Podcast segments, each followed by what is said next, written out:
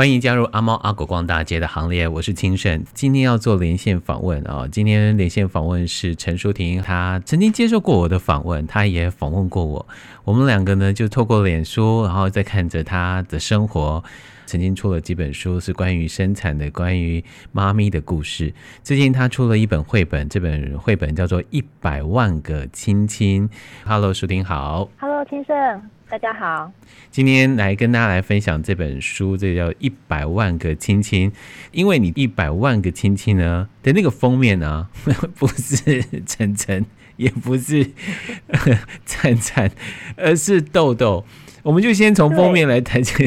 对，你为什么会把豆豆这只很可爱的狗狗放到封面上呢？对，其实我在写这个故事的时候，我觉得多数的人看都会觉得。哎，就是一个跟小孩的互动，小孩从在嗯怀孕的时候，然后到生产后，到小孩逐渐长大的一个互动哦。嗯。但是我觉得我我这个我们的插画家真的很棒，因为他。嗯，他在画这本书的时候，他先花了一年观察我们家的生活，然后他就发现整个家庭其实有一个不可或缺的存在，就是我家的狗豆豆。对，因为他真的太抢眼了，我们的照片很难不有他。嗯哼。我后来发现，连那个就算照片没有他，可是因为他会一直在我们周围哦，所以还会拍到他晃动的尾巴的影子，所以就是等于所有的所有的生活记录都有他。然后我觉得插画家他很知道。呃，这只狗豆豆在我们家的家庭地位哦，所以嗯、呃，封面封底，甚至其实每一页都有豆豆。就是如果观众嗯、呃、读者把它当做一个寻宝游戏，嗯，你就可以每一页都能找到它。哎、欸，真的耶！因为我是豆豆迷，所以 我很爱这本书，因为每一页都有豆豆哦。豆豆在它的画面比小孩还多，真的。所以那个你的两个小朋友晨晨跟灿灿看了这本书之后，他们会不会一直觉得为什么都是豆豆啊？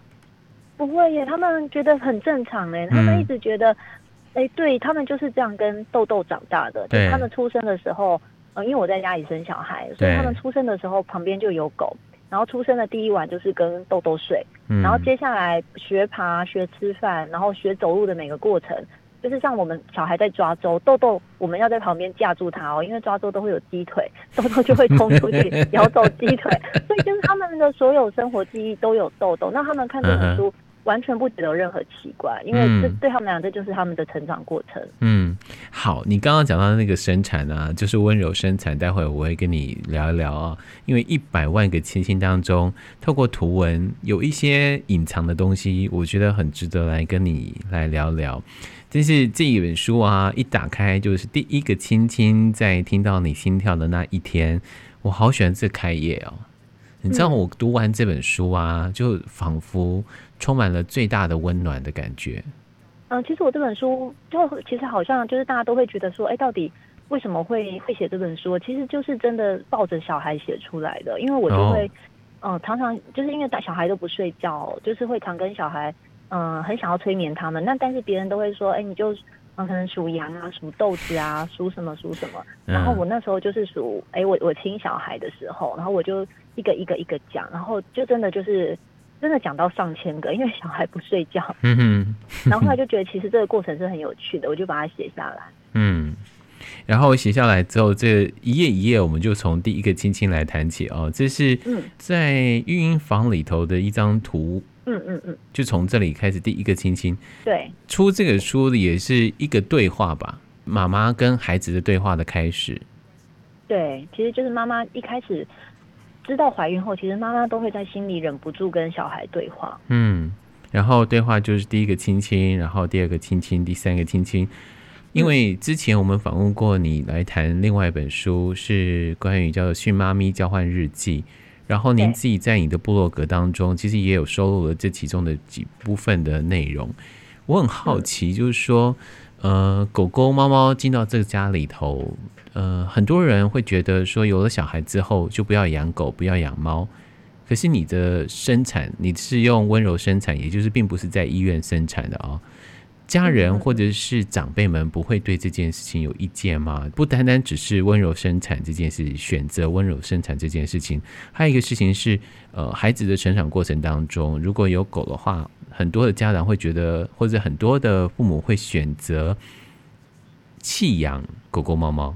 可是你并没有。然后从一百万个亲亲当中，每一页都有豆豆这可爱的身影的时候，我我好奇这个过程没有任何的革命或是讨论吗？我觉得我们的家庭真的可能是因为我跟我先生，我跟我老公小时候我们家都有动物哦，所以我爸妈其实他们对于两边长辈哦，对于家里有猫有狗，他们其实都除了觉得嗯、呃、会很累，因为要照顾小孩，要照顾猫狗，他们就会觉得哦这样你们负担加倍，然后就会跟我们讲说啊等到猫狗老了就是走了，你们就不要养了，会比较轻松。嗯，但是我觉得他们反而没有担心过环境问题耶。嗯。可是相对的，我们周遭确实就会有听到朋友的长辈，或是说那种像网友啊，就会说因为怀孕啦、生小孩啦，对啊，呃，要把猫或狗送走，或是说，嗯，把猫或狗可能就养在门外啊，或是说，哎，托给别人养这样子，这是这个是很常见的。嗯，我自己会，我觉得真的是看你怎么想这件事，因为我常常觉得是因为有养猫或养狗，我们家才能够。比较干净，要不然以我的个性的话，我已经很懒得打扫。哎、嗯欸，真的耶！我我们也是跟我爸讲这样讲，就是爸，你就让哥哥养狗，因为这样哥哥会比较干净一点。就是我们后来养狗后才发现，其实养狗的家庭一定很干净，因为如果你乱丢东西，狗就是会去吃。对。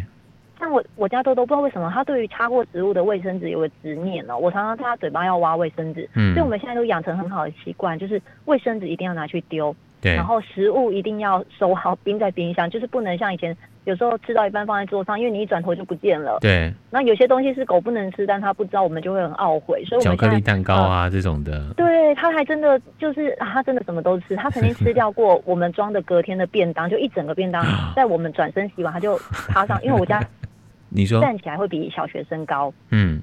那他要吃完一个便当不是问题，而且我们还还以为自己没有装，我还一直在想为什么会这么的干净。他真的很干净，他把它舔干净了。对，他真的很干净。然后猫饲料也常常是清空，就是豆豆就是一个吸尘机，所以我们现在就知道，哎、欸，食物要收好，卫生纸要收好，然后有装食物的包装袋一定要挂起来放好。然后我常常跟我妈说，你们家没有养狗，没有养猫，但是一定没有我们家这么干净，因为我们家一天可能会放两次扫地机器人。哦。因为连小屑屑我也很怕狗会去吃下去，肚子会嗯，嗯，可能肚子会不舒服或怎么样的。对。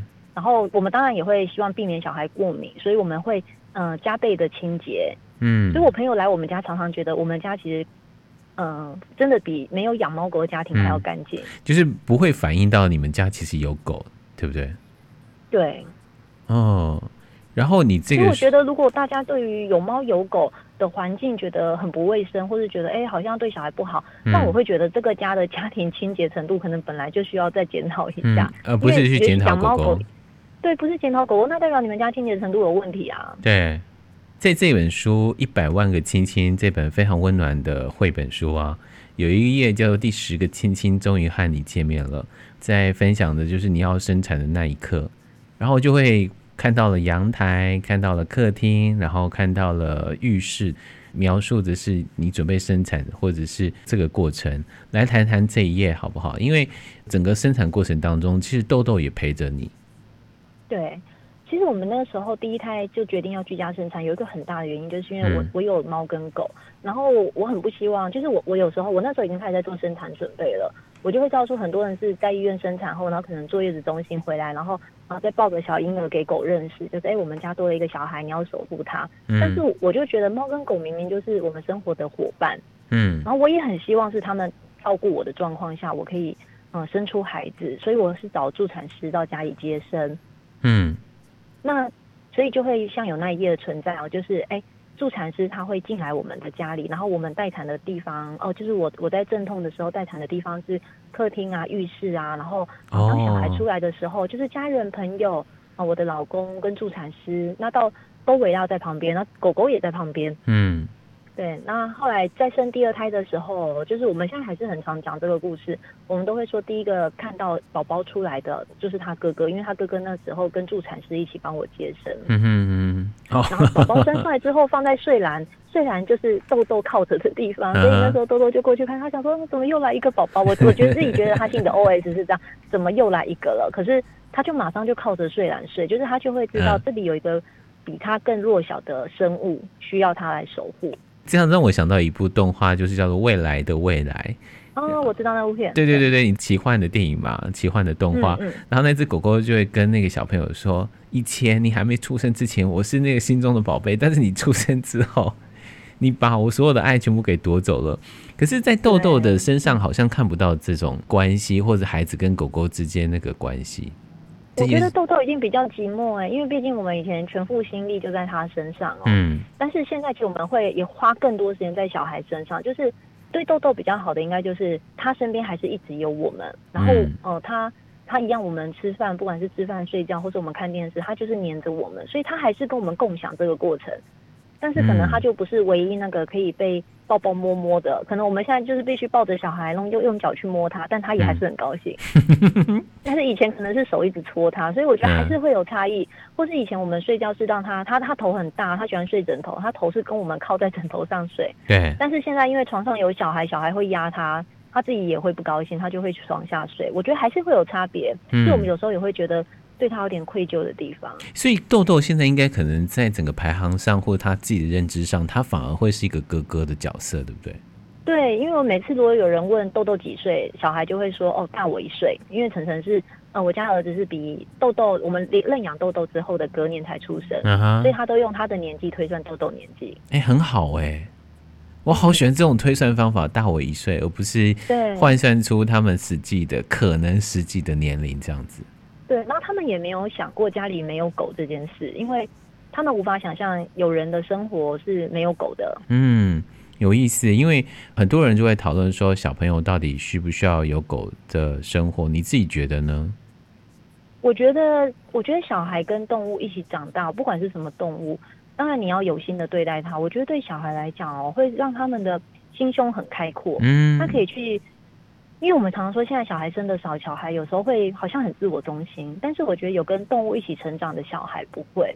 嗯、我就记得有一次豆豆应该是犯错了吧，然后我就在骂豆豆。然后我儿子那时候大概三四岁，他就突然跟我说：“妈妈，你你不可以这样骂豆豆，因为豆豆是我的好朋友。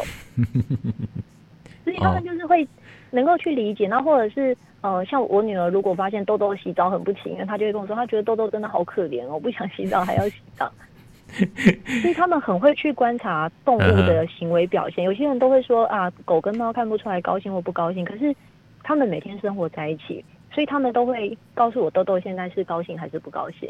嗯，豆豆会不会变成你们家狗狗？会不会变成你们的情绪的一个？我不能说出口啦，但它的确是一个安抚剂。因为听说晨晨发脾气的时候，你会叫他去摸豆豆。对，他会去吸狗。一般人，呃，我他们也会吸猫，但是因为豆豆太大了，然后，嗯、呃，如果他今天在学校受到挫折，或是他真的觉得作业很难，他就会突然离开桌子，然后跑去豆豆躺着的地方，然后疯狂的戳豆豆的头，因为豆豆头真的很大。对。然后之前也有被我发现了，因为我们家豆豆是垂耳狗，然后被耳朵拉起来，其实像猪耳朵很大一片，然后他就会跟他讲秘密，然后讲完再把它盖起来。嗯，我真的很想知道豆豆的心情。豆豆可能心里想着，你买来就是也好了，但是 但是豆豆就是很很包容他，豆豆真的对他很好。就是你说的，就逆来顺受的意思，就是。对他有些狗可能在睡觉，小孩刚过来，可能有些狗就会翻身走，但是豆豆没有，豆豆就是让他说完秘密，然后耳朵再盖起来，豆豆就继续睡。接下来你可以出一本书，是豆豆听到的秘密，哈，写成另外一个绘本。哦、我真的好想知道，因为。我觉得豆豆知道的秘密比我还多，真的，真的，真的。因为我们家的兔子离开的时候，我跟那只兔子说：“谢谢你听了这么多的秘密，对，陪了我妹这么多年，这样子。”那这本书《一百万个亲亲》非常温暖的书哦，里头第十个亲亲以及很多部分都是回到那个温柔生产，就是。狗狗一路的这个陪伴，还包括，呃，当小朋友出生之后，他有一个角度，我觉得很温暖，就是豆豆看着爸爸抱着小孩，在晚上的时候打开冰箱，那稍微微暗的一个空间当中，冰箱那一块当然是比较亮的那一面，你就看到豆豆的背影，豆豆的身影，然后去看着这家庭的这一切。当有狗的家庭，你觉得会有什么样的不同吗？除了我们刚刚讲到的。有这样的一个陪伴，或者是情绪的宣泄，或者是我们刚刚说的是听到了秘密啦，或者是摸摸头啊、吸吸他啊，这样的一个生活的样态。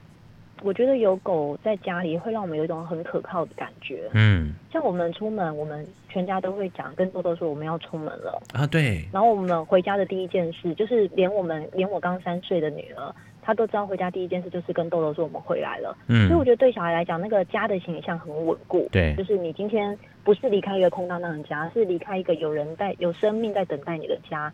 嗯。然后再回来的时候，不管你在外面受多少。呃，委屈啊，或是发生什么不好的事，但是回到家，豆豆都还是那样在欢迎我们。我有时候觉得，对小孩来讲哦，这段回忆，我我真的觉得会陪他们一辈子，是因为就连我自己在外面，不管发生什么事情，或者在家里有什么不愉快的事，但是你就回头看到豆豆，他就是那样，就是一个很久不变的存在。他不会因为啊、呃，你今天心情不好，你今天工作做不完，你今天睡眠不足，就对你不好。对，他就是在旁边，然后每天早上他都会很很开心的等我们起床。对，然后吃东西，不管给他吃什么，他都好高兴。然后只要我们坐下来，他就会靠过来。所以我觉得会让我们觉得，这真的就是一个很有家的味道的地方。嗯。其实你这本书《一百万个亲亲》也是非常有家的味道的书哦，不单单是因为里头有狗狗豆豆的关系，因为这里头所呈现的就是家庭的，包括小朋友哭啦，或者是半夜的时候带小朋友喂奶啦，爸爸喂奶的时间啊，这些等等的，还包括了狗狗跟孩子在地板上的这样的一个时光，都记录在这里头。亲亲是代表了你跟孩子那个对话的开始，比如说第三百个亲亲，你扶着桌沿站起来，好棒，多亲一下；或者是另外一个亲亲也是非常可爱的哦，我真的很佩服画家詹迪尔，我自己也有追踪他的 IG。嗯，等到你出书的时候，透过他的 IG，我才知道哦，原来他帮你画了这本书，这样。对，我真的很佩服他，我觉得他好细心，好温柔。嗯，然后第九百个亲亲就是我们会慢慢牵手走，于是我就看到你牵着晨晨，然后你先生，然后牵着狗狗。老实说，我好爱看这种画面哦。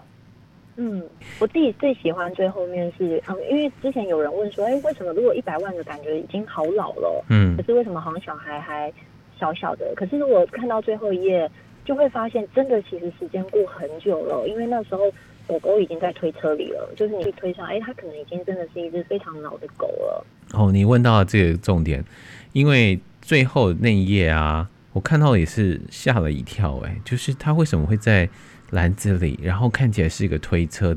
豆豆几岁啦？哎，豆豆现在还好，豆豆今年。嗯，要九岁，它五月是九岁，嗯，它还是一只还蛮，它还是一只很健壮的狗，嗯，但是因为我们都知道大狗它的呃髋关节或者是后脚会比较容易有问题哦，所以其实我们也有不断的跟小孩讲，就是可能接下来这段时间要很温柔的对个豆豆。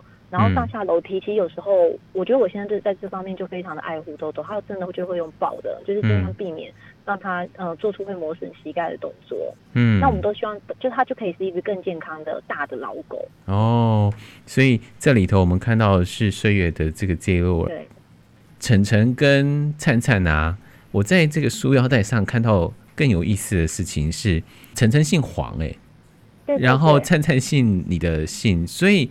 你们家一开始就已经很清楚，说孩子的到底要跟父姓或者母姓这件事情，在你们家有讨论过，然后也很清楚家庭的这个性别的观念，平权这件事情是。只是其实只有沈晨的时候没有想那么多，嗯，但是后来就二零一七年民法修法，然后我们那时候就觉得应该是民国九七吧，还是二零一七，我有点忘记了，反正那那一年修法之后，好像第十年，然后发现说其实从母性的。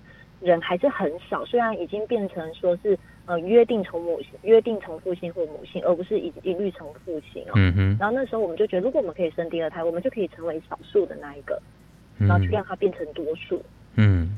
所以后来在生第二胎的时候，就很自然的，我们就呃都没有意见，就觉得他就是要姓母姓。当然，长辈这次就会比在家生小孩意见又多一点。对。对，因为从母亲会比较有父权社会的撼动吧，对，他们就会觉得心里比较不舒服。但是我们都一直跟他讲说，呃，这完全不是关于说，呃，我们对于哪边的亲戚啊，哪边的长辈比较认同或不认同，而是因为我们觉得就是该这么做。嗯，然后我们也希望小孩不要去意识到说，呃，姓氏决定他们是谁家的人，而是他们就是这个家庭的人。嗯，对，那嗯，有些我记得那时候有有长辈质疑过说，那以后小孩长大他们要怎么解释？你们要怎么解释这件事情？难道嗯、呃、哥哥是呃哥哥是爸爸的妈，妹妹是妈妈的妈？对。那后来晨晨其实问过我这件事，因为他后来有发现，哎、欸，妹妹怎么不是姓黄？嗯、然后我就很我只是很自然跟他说，对啊，妹妹是跟妈妈的姓，你跟爸爸的姓。然后他就哦，就马上一秒就接受了。哎、欸，所以晨晨不会问说，那我想要跟妈妈的姓，我不要跟爸爸的姓。没有哎、欸，因为他自己觉得他名字念得很顺口，然后他也觉得妹妹的名字跟妈妈的姓 很好听，所以他就觉得 OK。哎、欸，所以我觉得其实对小孩来讲，很多事情没有大人想那么复杂。嗯嗯，然后反而是大人会被那个社会呃社会俗成这件事情哦给绑得很牢。对，所以你会发现小孩真的不在意这些，他们也不觉得有什么了不起的。嗯，讲到晨晨啊，晨晨后来长大的过程当中，其实也让你头痛很多。因为非常困难，对，就是透过你的脸书，或者是透过你的部落格，呃，一百万个亲亲，这个被亲亲的孩子长大之后，他会面对很多很多的问题。这恐怕是一百万个亲亲之后真正要面对的问题吧，包括小朋友在学校的生活这些等等。对，我觉得小孩上学后的挑战真的非常多，嗯，就是你要怎么样让他。呃，保有自我，可是他在学校又会遇到非常非常多的质疑跟挑战。对，然后他要不要去融入这个团体，要不要社会化，然后他要做到什么程度，都还蛮辛苦的。我我觉得我们在他现在是二年级，我们在一二年级这段路，呃，每天都在苦恼，然后也有很多的拉锯。对，例如他可能会在学校学一些我们不希望他学的东西回来，然后我们就必须要一直跟他解释为什么我们不希望他那么做，那为什么同学要那么做，又要又要跟他再做第二次解释。嗯哼。对，那后来我就自己在我们家黑板写了一句话，提醒自己哦，就是每天都要讲我爱你，就是不管发生什么事情，都要记得你其实很爱这个孩子。嗯，然后就是提醒自己不要去批评他，因为我觉得小孩这个阶段，他真的就只是需要满满的爱去长大。嗯，我爱你这三个字，其实也就是亲亲啊，就是嗯，他还没出生之前，也会强迫他要，就是早上跟睡前，我们都一定会做这件事情。啊，真的吗？他已经。会，他一定会拒绝他爸爸了。他会觉得他爸爸有胡渣，他不想。嗯啊，好了，我自己也承认，我跟我们家的黑皮那只狗狗啊，每天早上晚上都会跟他说亲亲，然后拉着他的脸这样 亲亲。其实亲亲跟我爱你真的是同样的意思啊，就是我们并不要说一定要把我爱你给挂上嘴边，可是如果说亲亲，往往都会是另外一种爱的这个体现。那现在晨晨已经七岁了，你刚刚说小一、小二，可是他之前好像没有进入到那个正常的教学体系当中，好像有几天是不让他进到学校上课，现在还是这样吗？对，我们是算自学，我们是自学生，对，然后我们会选学校，他觉得他能够去上的课程去上，嗯，主要是挑老师，因为其实我们自己都从学校环境离开，我们都知道。嗯，有时候小孩遇到好老师或坏老师，真的是运气问题。哦，真的是运气。我跟是，我们虽然没有小孩，可是我看我身边朋友，真的是觉得真碰到好的老师真的很难呢。我觉得不用好的老师，我觉得遇到正常的老师，大家就会很感谢了。就是你不要遇到特意刁难的，嗯，因为我们也也到我们到现在还是会听到朋友的小孩遇到，嗯，就是一直罚写罚写到那个小孩整个学期都没有下课啊。对，然后或者是，嗯、呃，有些老有个老师，有些老师可能他整堂课都在骂人，嗯、就是他他永远都不上课，他就是一直在骂人。对。然后，但是这样的老师他在体制内，他就是实际存在。嗯哼。那我们选择自学，其实也是希望让小孩知道说，其实你不用去容忍这些不 OK 的大人，不 OK 的大人是大人的问题，对，而不是让小孩去忍耐。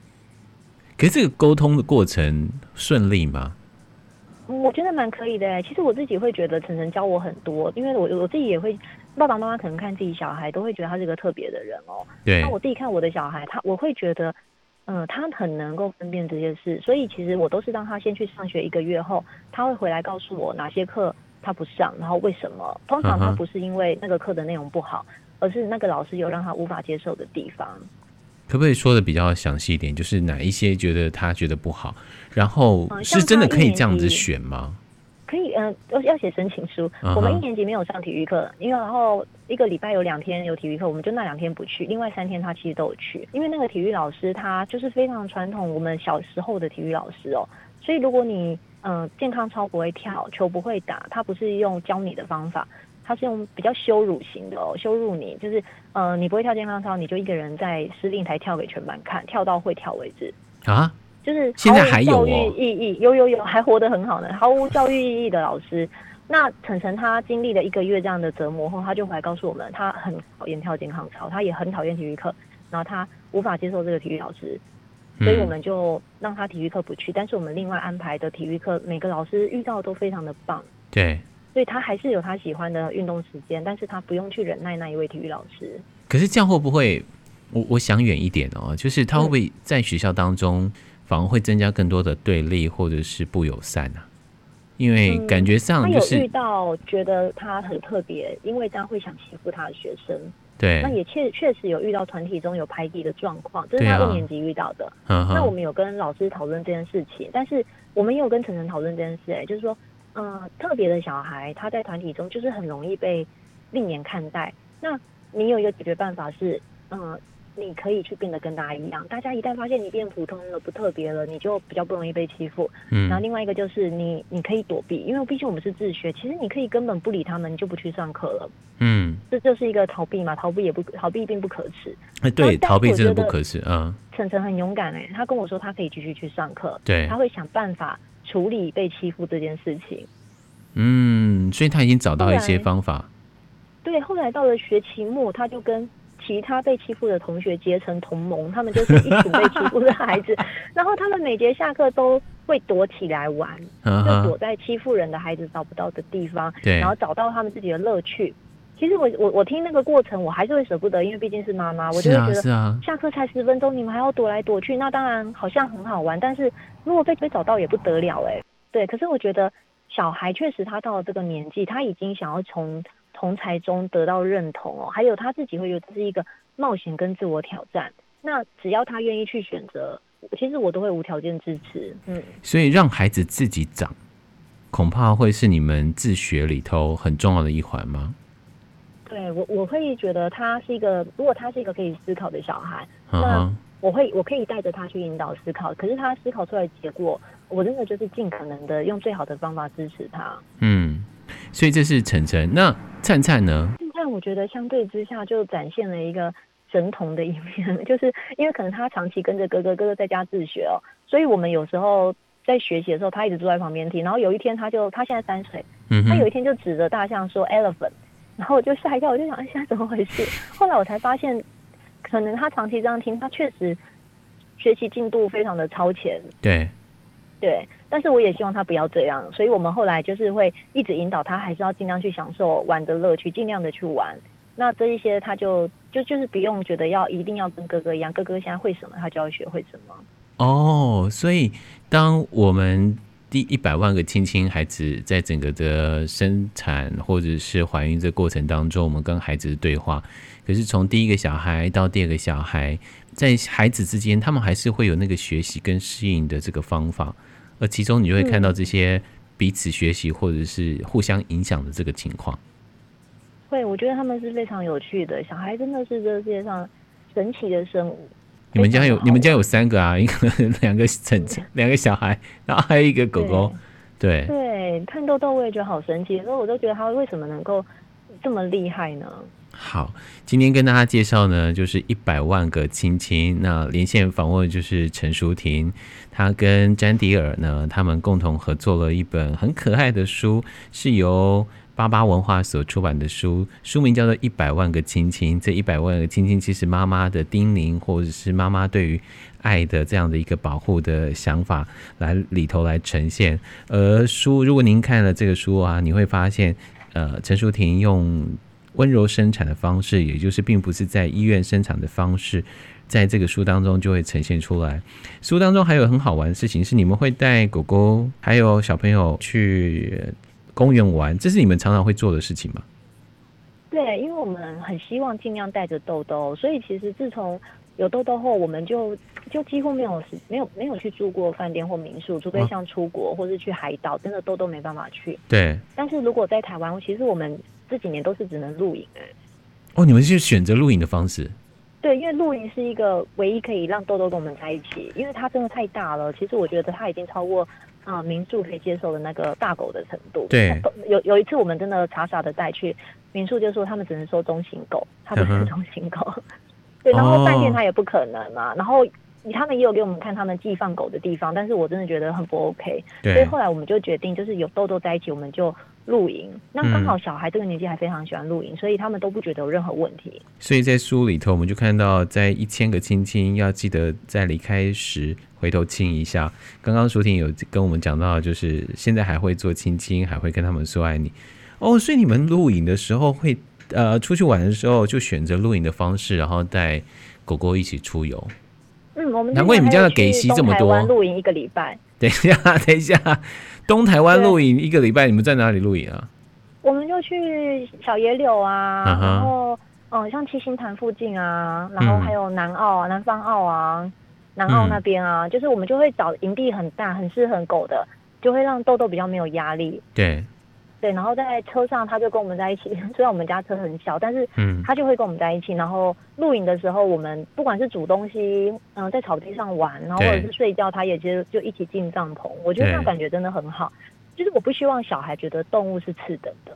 嗯，这个很重要哎。嗯。所以，如果当我们出去玩，可以带狗狗一起出去的时候，也其实也跟孩子谈到了我们讲到次等，或者是我们必须要做选择。或是我们必须要牺牲狗狗的这样的一个生活模式。对，我会希望我们，我会希望台湾更多地方是更友善动物的啦，因为我觉得，嗯、呃，那个带给小孩的感觉会完全不同。对，可是你讲到那个重点哦，这也是最近看到的，比如说，它即使是宠物的友善的旅馆或者是民宿，他们还是有一些限制。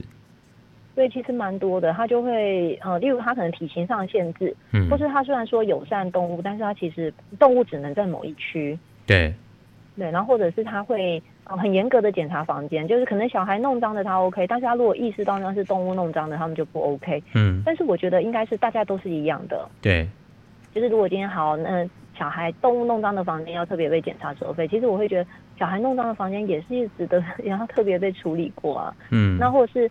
哦，因为我们就有遇过一个餐厅，他跟我们说，就是如果是我们跟小孩，我们可以走正门，但是如果我们带着狗要走侧门之类的。为什么？因为他说可能有些客人不想要看到狗，会觉得狗的味道或怎么样。对。那我我们心里当然会觉得很不舒服啊，就觉得为什么？对，这样的感觉就是为什么？嗯。那当然，我们带着小孩，我们会尽量去。比较正向的转化这件事情，我们就会跟他说：“哦，豆豆也不喜欢看到那么多人，他会很紧张，所以我们走旁边进去，嗯，或者是我们就去找一间呃豆豆可以很放松的餐厅，而不用说呃很紧张，那个声音很吵。所以其实像音乐很大声的店，我们就不会去。我们很多设想都会以豆豆出发，嗯，我们就希望小孩他就会知道说，他以后在考量规划一些事的时候，不是只有自己，他要顾到跟自己不一样的人。”我看过你的部落格，上面有写了一段故事哦，就是晨晨还在两岁的时候，他在睡前说要吃一片的饼干，他会分一片给豆豆一起来吃，吃完了之后，晨晨会说我们两个都很快乐。对，嗯、对我觉得好棒哦，我觉得晨晨好棒哦，就是我们一直觉得我们大人会设限，说有狗了之后，或者是我们原本有狗，可是有了小孩之后，会不会有很多很多很多的不方便？可是透过今天的访问，我反而听到的是小朋友会找到跟狗狗、跟猫咪相处的方式，互相为伴，嗯、可以互相宠爱着彼此。对，我们家的像我们家吃鸡蛋，嗯、呃，因为可是不会给他吃太多，就是蛋白是小孩吃，蛋黄他们一定给豆豆。但是为了豆豆的健康，我都会请他们要设限制，就是不能给他太多。嗯、可是如果你今天哦吃一个白煮蛋，蛋黄给豆豆加菜，对，是可以的。对。对，那当然，老人看到就会觉得蛋黄才有营养啊，怎么会转而给狗吃呢？可是我觉得那就是他们跟狗的一个嗯默契了吗？长久以来他们的一个互动模式了。那豆豆也很知道，哎、嗯，吃蛋的它就有蛋黄吃。嗯嗯，我会我会觉得这样子是很好的，这是他们可以学习的。好，今天非常谢谢陈淑婷接受我们访问哦，跟大家来介绍她最近所出的一本很可爱、很温暖的书，叫做《一百万个亲亲》。这一百万个亲亲，其实是妈妈对于她自己的叮咛。就像是书里头您自己写的哦，你还是会常常会张开双臂去拥抱他，然后亲一下。也许各位宝宝妈妈们在整个的家庭的生活过程当中，总会有一些愤怒的时候，总会有一些情绪控制不了的时候。我觉得这本书可以让我们心静下来。可以一同来把自己的情绪给安定下来。一百万个亲亲在这里跟大家来分享，非常谢谢舒婷接受访问，跟我们来分享一百万个亲亲，谢谢你，谢谢清盛，谢谢大家，好，拜拜，拜拜。